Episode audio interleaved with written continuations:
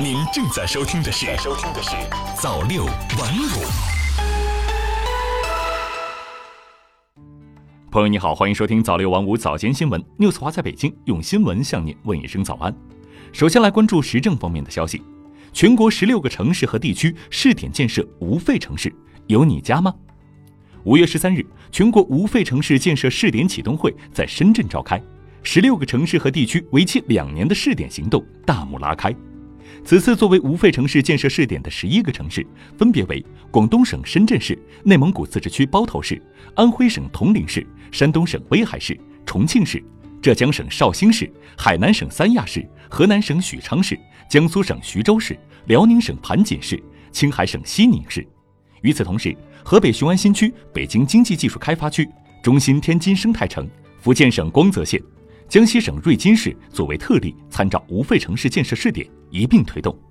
五部门鼓励医师开办诊所，十城市将开展试点。目前，国家卫健委等五部门制定了关于开展促进诊所发展试点的意见。意见提出了鼓励符合条件的医师全职或兼职开办专科或全科诊所等创新性改革措施。二零一九到二零二零年，将在北京、上海、沈阳等十个城市开展促进诊所发展试点工作。最高检依法对缪瑞林、邢云、钱引安决定逮捕。江苏省人民政府原副省长缪瑞林涉嫌受贿一案，内蒙古自治区人大常委会原党组副书记、副主任邢云涉嫌受贿一案，陕西省委原常委、秘书长钱引安涉嫌受贿一案，由国家监察委员会调查终结。移送检察机关审查起诉。日前，最高人民检察院依法以涉嫌受贿罪对缪瑞林、邢云、钱引安作出逮捕决定，该案正在进一步办理中。海南高院副院长被曝资产超两百亿元，海南成立联合调查组。据海南日报，针对近期网上反映海南省高院副院长夫妇屡被敲诈，威胁损失数亿元，高院副院长的家族产业资产超两百亿等问题。近日，海南省委政法委牵头，省纪委监委、省人民检察院、省公安厅参加，成立联合调查组调查，查清后向社会公布。致敬九十五岁叶嘉莹先生再捐一千七百一十一万。近日，南开大学中华古典文化研究所所长叶嘉莹先生再次捐赠一千七百一十一万元。去年，他已捐赠一千八百五十七万元给南开大学设立嘉陵基金，支持南开大学古典文化研究。目前已累计捐赠三千五百六十八万元。他曾表示：“感谢给我机会，使我书生报国成何计，难忘诗骚李杜魂的一点愿望，在南开园得到实现。”尘肺病占职业病总数百分之九十，多部门将启动防治攻坚行动。据国家卫健委微信公众号消息，国家卫健委副主任李斌五月十三日指出，尘肺病是我们国家目前最为严重的职业病。约占全部报告病例总数的百分之九十。国家卫生健康委对职业病防治工作高度重视，会同民政部、人力资源社会保障部、国家医保局、全国总工会等部门，拟于近期组织开展尘肺病防治攻坚行动。上海酒店七月起不主动提供一次性用品，违者将被处罚。随着上海市生活垃圾管理条例将于今年七月一日起实行。上海市旅游住宿业将不主动提供牙刷、梳子、剃须刀等一次性日用品，违者将依法处罚。市民游客也可以举报。再来关注财经方面，区域经济新版图谋划万亿级投资。五月十三日，中共中央政治局开会审议了长江三角洲区域一体化发展规划纲要。业内人士认为，纲要是长江三角洲区域一体化发展的纲领性文件。也是其上升为国家战略后的首个规划，将为长三角区域发展按下快进键。随着京津冀协同发展、长三角一体化、粤港澳大湾区等区域战略的启动，新的中国区域经济版图逐渐成型。而为了能在此轮区域发展中拔得头筹、抢占经济发展高地，多地区已提前规划布局，开启近万亿元投资计划。二零一八平均工资出炉，IT 业超十四万居首。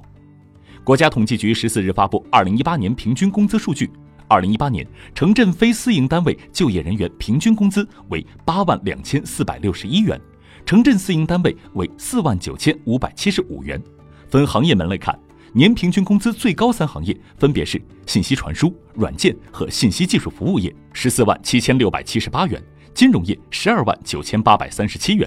科学研究和技术服务业十二万三千三百四十三元。黄金买买买频创纪录，今年一季度，全球各国央行共购入一百四十五点五吨黄金，比二零一八年同期增长百分之六十八。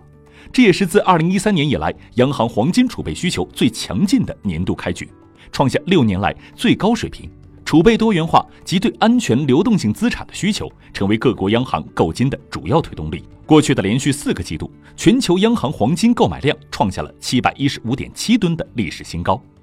二线城市土地市场集体升温。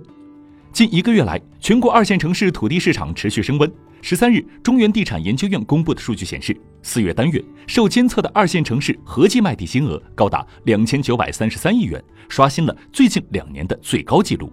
具体来看，四月单月土地出让最多的二线城市有武汉、杭州、苏州、合肥、温州、宁波、郑州等热点城市。中原地产首席分析师张大伟认为，整体来看，今年一到二月各地土地市场普遍低迷，但随着春节后信贷市场增量增加，房企融资难度降低，部分城市在四月份土地市场再次出现了复苏苗头，回暖明显。科尔瑞地产研究员马千里分析指出。虽然土地市场热度进一步回暖，但在新一轮的调控预期影响下，预计本轮的土拍热度上升不会持续太久。对信批违规零容忍，近六百家新三板公司可能被摘牌。日前，全国中小企业股份转让系统发布公告称，决定自二零一九年五月六日起暂停未按期披露年报公司的股票转让。全国股转公司表示。按相关规定，对于无正当理由未按期披露年报的挂牌公司及相关责任人，将采取纪律处分等监管措施，并将继续敦促尚未履行信息披露基本义务的挂牌公司尽快披露年报。对于六月三十日仍未披露年报的公司，全国股转公司将坚决予以强制摘牌。据悉，截止二零一九年四月三十日，共计一万零一十家公司需披露二零一八年年度报告。除已完成披露及已提交终止挂牌申请的公司外，尚有五百九十七家公司未能按期披露年度报告。这一数据较二零一七年的四百六十家公司未能按期披露年度报告有所上升。最后再来关注国际方面的消息：全球限塑行动升级，塑料垃圾再难偷偷出口。经过两周讨论，来自约一百八十个国家和地区的一千四百多名代表在日内瓦对巴塞尔公约作出修订。决定将塑料垃圾列为进出口限制对象，这意味着发达国家偷偷向发展中国家出口塑料垃圾将成为历史。新的限塑措施由挪威提出，并获得与会代表压倒性的支持，仅美国、阿根廷、巴西以及化工和塑料行业的代表表示反对。商船遭蓄意破坏，海湾地区火药味渐浓。海湾阿拉伯国家合作委员会秘书长扎耶尼十三日在一份声明中谴责此前发生在阿联酋领海水域的商业船只遭蓄意破坏事件。扎耶尼表示，谋划和实施伤害地区航行安全、威胁平民船员生命之举是局势的危险发展和升级。这一事件无疑凸显海湾局势的危险性和复杂性。由于美国和伊朗紧张关系不断升级，各方均密切关注海湾地区事态变化。载有叙利亚难民的偷渡船在黎巴嫩附近海域沉没，致五人失踪。一艘载有八名叙利亚难民的船只十三日在黎巴嫩北部城镇舍卡附近的地中海海域沉没，造成五人失踪。黎巴嫩军方在一份声明中说，事发时这艘载有八名叙利亚难民的船试图从黎巴嫩偷渡至塞浦路斯，目前三名幸存者已被军方逮捕，黎巴嫩海军正在搜寻另外五人。声明没有提及该船沉没的原因。黎巴嫩安全部门一名消息人士告诉新华社记者，该船当天从设卡附近海域出发后不久，便出现技术故障，导致沉没。三名幸存者因身穿救生衣游回岸上，另外五人下落不明。瑞典检方重启对阿桑奇强奸罪指控的初步调查。瑞典检方十三日宣布，决定重启两年前终止的对维基揭秘创始人朱利安·阿桑奇强奸罪指控的初步调查。瑞典检方在一份新闻公报中说，针对阿桑奇2010年8月的强奸指控，检方将很快要求在他缺席的情况下发出逮捕令。为执行逮捕令，瑞典检方将签发一份欧洲逮捕令。瑞典检察署副署长埃瓦·玛丽·佩尔松在公报中说，由于阿桑奇已经离开厄瓜多尔大使馆，本案的情况发生了变化。我很清楚，英国正在进行将其引渡至美国的程序。如果欧洲逮捕令与美国引渡请求发生冲突，英国当局将决定优先顺序。欧盟代表告诫美国避免与伊朗发生军事冲突。欧盟外交与安全政策高级代表莫盖里尼十三日在布鲁塞尔说，欧盟及其成员国当日告诫来访的美国国务卿蓬佩奥，美国应保持最大限度克制，避免与伊朗发生军事冲突。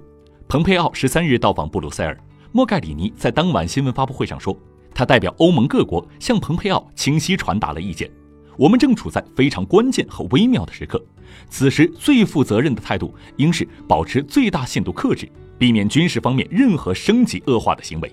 当天，莫盖里尼还主持了他同法国、德国、英国三国外长的会议。他说，会议讨论了进一步推进贸易往来支持工具的实际运作，以期在未来几周内通过这一机制促成欧洲与伊朗的交易发生。贸易往来支持工具是法国、德国、英国建立的与伊朗贸易的结算机制，是在美国主导的全球金融体系之外运作的支付机制，可帮助欧洲企业绕过美国对伊朗单方面制裁，使欧盟继续与伊朗进行贸易。好了，以上就是今天早六晚五早间新闻的全部内容。我是 News 华，我们晚间再见。